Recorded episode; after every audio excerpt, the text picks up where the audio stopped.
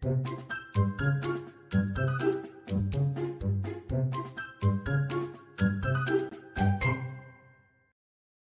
知道我们现在除了 Podcast 还有 YouTube 频道吗？订阅我们的 YouTube 频道，我们不定时会更新最新的资讯哦。Hello，大家好，欢迎收听给个说法，我是德意法律事务所林巧编。今天我们想要来跟大家聊的话题啊，跟最近高雄发生的枪击案稍微有点关系。那在开始之前，先让我来介绍一下我们今天的来宾武律师。各位听众朋友，大家好，我是吴律师。是吴律师，因为吴律师在我们事务所其实算是专责刑事类的案件。对吧？是没错啊，我这边刑案为多，那各种的案由案件类型其实也都有。对，我觉得今天想要来聊的，为什么我们会来邀请吴律师，也是因为今天我们要聊的是跟枪稍微有点关系。跟枪这件事情呢，其实台湾很特别，因为像我大家都会说美国可以合法持枪，可是台湾是不行的。台湾你光是持有枪械就会就可能会被处罚。在台湾，其实以我国法令的关系啦，那不知道各位听众朋友有没有听过，其实叫《枪炮弹药刀械管制条例》。嗯，那在这个法规里面，其实就有规定，你不管是你是制造、贩卖、运输，又或者是你是单纯的持有、转让、寄藏，什么叫寄藏？就是你帮别人藏起来，这叫寄藏。那这些东西其实都会是沉醉的行为太一样。那至于这些武器的话，就像这个条例它的名字所称，它就是枪支、炮弹、弹药。那刀械的话，就像是蝴蝶刀、武士刀、直虎这些也都算。那我国对于这些有危险性的武器，其实是强制纳管的。也就是说，一般人你不可以去未经许可而持有。那什么叫经许可呢？就有点像你一般商家你需要用到的刀具，厨师刀。又或者像之前曾经有一个新闻，不知道各位有没有看过？那是一个日本料理店的寿司师傅，他买了一个生鱼片刀，那最后被我们的关务署认为说查获武士刀，那最后面被开罚的新闻。生鱼片的刀有那么长吗？其实以刀具种类来讲的话，有有长有短啦。那以刀刃来说，它的开封其实也不太一样，所以。确实，在实物上会有这种案件，是关务署那边，因为毕竟关务署第一线嘛，那他们有时候查到的时候就觉得，哎，这个好像不太对，因为毕竟也必须说，关务署他们在严格把关，那有时候他们确实会遇到有些情况是以夹藏或者是冒名的方式，又或者是假冒一些产品名称，那去恶意输入这些武器。那当然，我们必须说。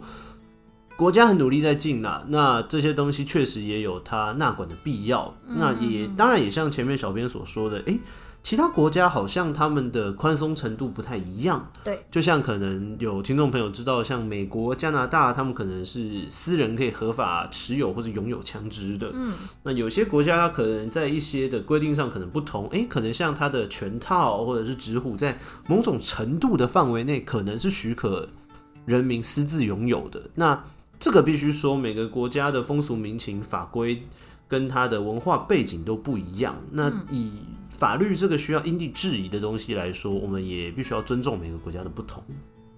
这倒是，因为其实像美国跟我在开录前，其实我也有小小跟武师讨论过这个问题，就是为什么像美国可以合法持有枪械，可是我们真的如果今天这一集要来聊美国合法持有枪械这件事情，我想短短的一集可能不足以可以讲解完，因为还要包括美国开国历史。因为单纯就以持枪来讲了，其实就像我刚刚前面说，它跟文化会有关系。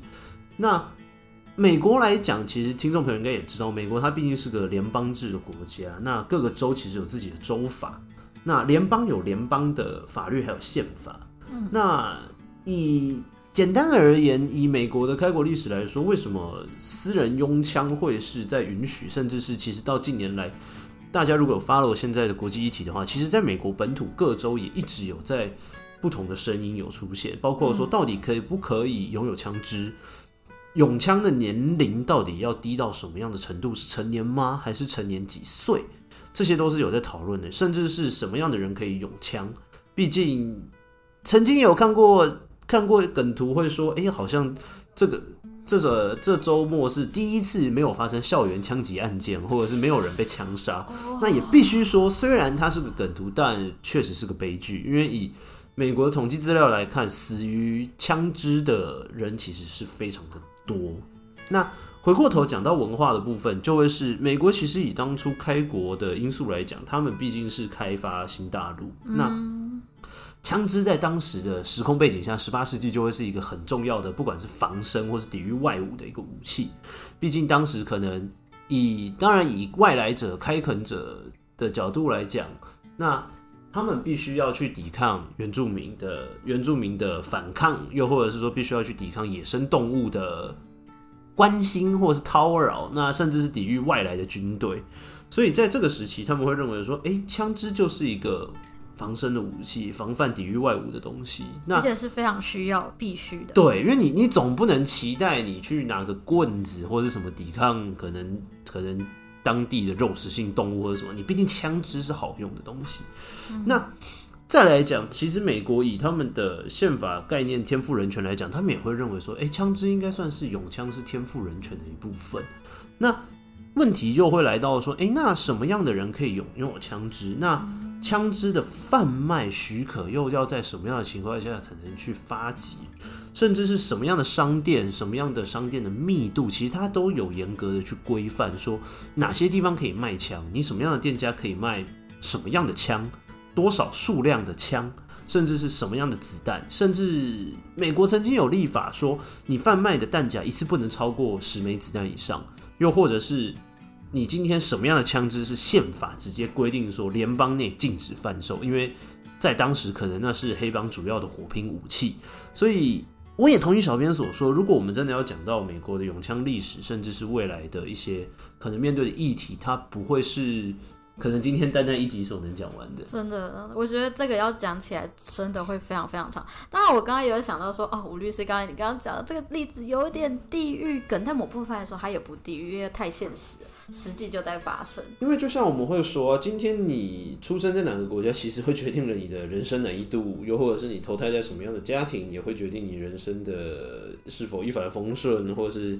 或是一出生就已经困难模式，那当然必须说，在我们看来可能是云淡风轻的一个，不能说笑话，或者说我们会觉得有点讽刺的东西，但对某些人或者在那个地区生活的人民或者儿童来说，那个是生活。嗯，他每天面对的就是可能今天他走进校园，他的致死率就是直接就挂了一个几率在他的旁边。这个是很血淋淋的现实，确实，我们每个国家面对的犯罪问题不同，就像今日台湾也会时常有黑道火拼的新闻，或者是毒品的新闻一样。那不同的社会议题，当然各个国家有不同的应对方式。那就像我国采用的方式是，对于枪支、枪炮、弹药、刀械这些东西，我们是立法直接严格禁止。但也必须说，实物上我们仍然会看到不少触犯这个法规的案件。那大致会比较像是以以枪支来说的话，除了制式枪支就是我们一般可能像大家看黑帮电影里面会看到，可能一个货柜打开满满的冲锋枪，或者是短制的这种手枪，这是一种。当然，制式军火是一种，也当然也必须说，它也确实是可能有黑火的这个情况。那制式手枪会占了一部分。再来第二种就是我们一般说的土炮的枪支，也就是你去用可能像卡丁枪哦、空气枪，你去做改造哦，私人改造的，这也是一种。那当然也不乏有人会直接用可能。自制撞针或者是钢管、铁管去组织成一把枪支，那这种纯手工枪支当然也会占一部分。那再来第三部分，当然就是以前我们常常甚至说到现在为止，也是也会很常被讨论到，就是我们的原住民族朋友他们可能会有自制的猎枪。那猎枪到底在什么样的法规范围内是合法猎枪？什么样的枪支会算是非法持有的？这部分其实，在先前的宪法的释宪释字文里面，其实也有曾经有讨论过。嗯，那实物面上通常会以这几种为大宗。对，那像这几种类，像我们今天回到这个新闻案件好了。虽然我等一下，我先说看这个新闻，我是觉得哇，连开七枪。其实我当下第一个想法是。为什么他们可以持有枪？他的枪哪里来的？第二个是，嗯，他们既然一发都没有中，那真的是万幸啊！但某部分来说，也可以看得出来，的确就可能不是合法持有的枪，或是不知道是从哪里搞来的枪，所以才没有那个手息。还可以这样谈。我我相信，如果各位听众朋友可能曾经有高中或者是大学可能有打靶过的话，应该都知道枪支的后坐力其实非常的大。嗯，那以枪支来讲，其实我以一个刑案律师，我这么常看到这些案件，我其实最常有的一个错觉就是，今天是不是全天下剩我没有枪？为什么枪这个东西感觉到处都有？就明明台湾就没有合法持有枪，为什么大家都可以拿到？又或者是可能我的生活周遭没有？但在有些的有些人的生活领域里面，它可能是唾手可得，或者是随处可就直接随地拾起的一个东西。那还是要回到那一句话，我们的社会可能就面临着这些问题，不管毒品或是枪支，那它确实有它所流通的市场。那必须说有需求才会有供给，那这个供给源要怎么样去杜绝？这个需求的需求者要怎么样去？查获怎么样去禁止，这也是可能我们当代法令所面对的问题。因为这不单单只是说我们去制定法规，把法规修得更严格，把要件修得更宽松，让人更容易入罪可以解决的，而是很大程度上，可能我们的法令、我们的刑事政策、我们的社会配套措施、我们的警政警力，甚至是一般的生活周遭，我们可能要去全套的。网络性的去做研拟跟实施，而且可能不单单只需要可能三年五年，而是要有一个长期才会收收得效益的一个问题。嗯，那我们今天其实大概因为枪炮弹药管刀，哎，枪炮弹药刀械管制条例啊，这个真的超难念，这个名字那么长。对，这个条例它其实就是有点像毒品，它也呃像我们之前的毒品危害防治条例，它也是管控了像是制造、贩卖、运输等等。其实就像刚刚小编所说，他其实就是把你的行为太阳从最严重的一直往下列。嗯，那最严重当然就是我们所说，一般说你制造、你贩卖哦、你运输，这会是我们认为说最严重的一个类别。再来是你没有经过许可，你去转让、出租、出借，这也会是一个一个类别。或者你因为别人要犯罪，你去攻击他，那可能是无偿，可能有偿，这也会是一种。嗯，又或者是你单纯的持有、藏匿。哦，或者是你因为想贩卖，你陈列哦打卡，哎，这些都是我的枪，有没有人想买一把五十？嗯，这也会是一种犯罪。那它其实就是从它的违反法令的严重程度到轻微，它去做一个列举式的列法。是，那吴律师，我们今天就讲其中一种好了。我觉得最有可能发生，相对来说最有可能发生的，应该叫做持有。以持有而言，其实，在枪炮弹。呃，枪炮弹药刀械管制条例的第七条的第四项，它就有直接去做明文的规定。当然，它这边它的条文里面把枪炮跟弹药去做了列举，就像它条文是说，未经许可持有、寄藏或是意图贩卖而成立的第一项所列的枪炮弹药的话，它的法定刑叫五年以上有期徒刑。什么意思？有期徒刑最重到十五年。也就是说，如果你被判刑，你没有其他减刑条例的适用的话。你的刑度会是五年到十五年的牢狱，那他还可以并同去科你新台币一千万以下的罚金，也就是说最重最重，我可以判到接近十五年，再罚你一千万，这个是最重的情况。那我觉得这边的部分，我们可能要界定一下什么叫做持有。以持有而言的话，可能就会单纯的。像是你携带然后被查获，这可能就会是持有；或者是你今天开车出门，哎，你的车子置物箱内有枪支，这也会是持有。这些都会是我们我们平常案件比较常会看到的，通常会是警察临检，然后抓到他，抓到，或者是你今天你可能车子被搜索，搜索，因为你的枪后座怎么摆了两把枪，这也是一种。又或者是你可能冲突火拼，我没有逮到火拼当下，但我人到现场查获的时候，哎，你虽然没有使用枪支，但你你带来了，那这也会是使用。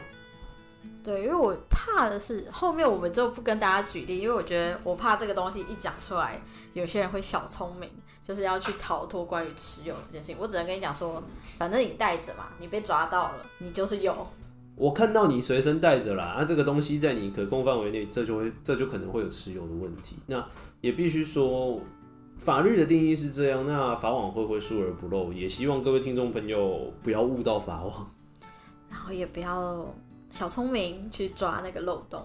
对，那枪击案有很多东西可以去探讨，但是诶，我觉得我们今天其实时间也差不多。我觉得更更想要下次就找吴律师来特别来聊一下关于美国合法持有枪械这件事情。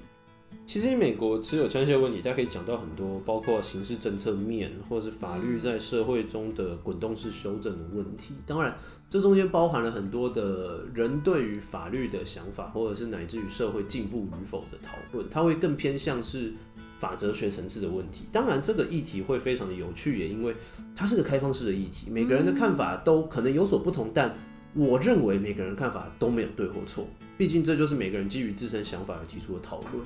嗯，那只能说每个国家的法律，它最终会走向比较适合它的样态去做立法。这有对有错吗？我不这么认为，而是说每个地方因地制宜而做的东西。那台湾有台湾适合的法律，台湾也有它可能需要改进的地方。那这就只能靠无人去慢慢的对法律做修正，对刑事政策慢慢的做严拟，那想办法去杜绝犯罪，想办法让社会更加的安定。是，那我们非常感谢吴律师今天的分享。希望下一次有机会，等你比较没有那么忙的时候，我们也许可以再考虑来开这一集的讨论。那感谢吴律师今天的分享。大家如果喜欢或想听更多律师的分享，欢迎大家关注给个说法，关注我们的 YouTube 频道，会有字幕版的 Podcast 可以看。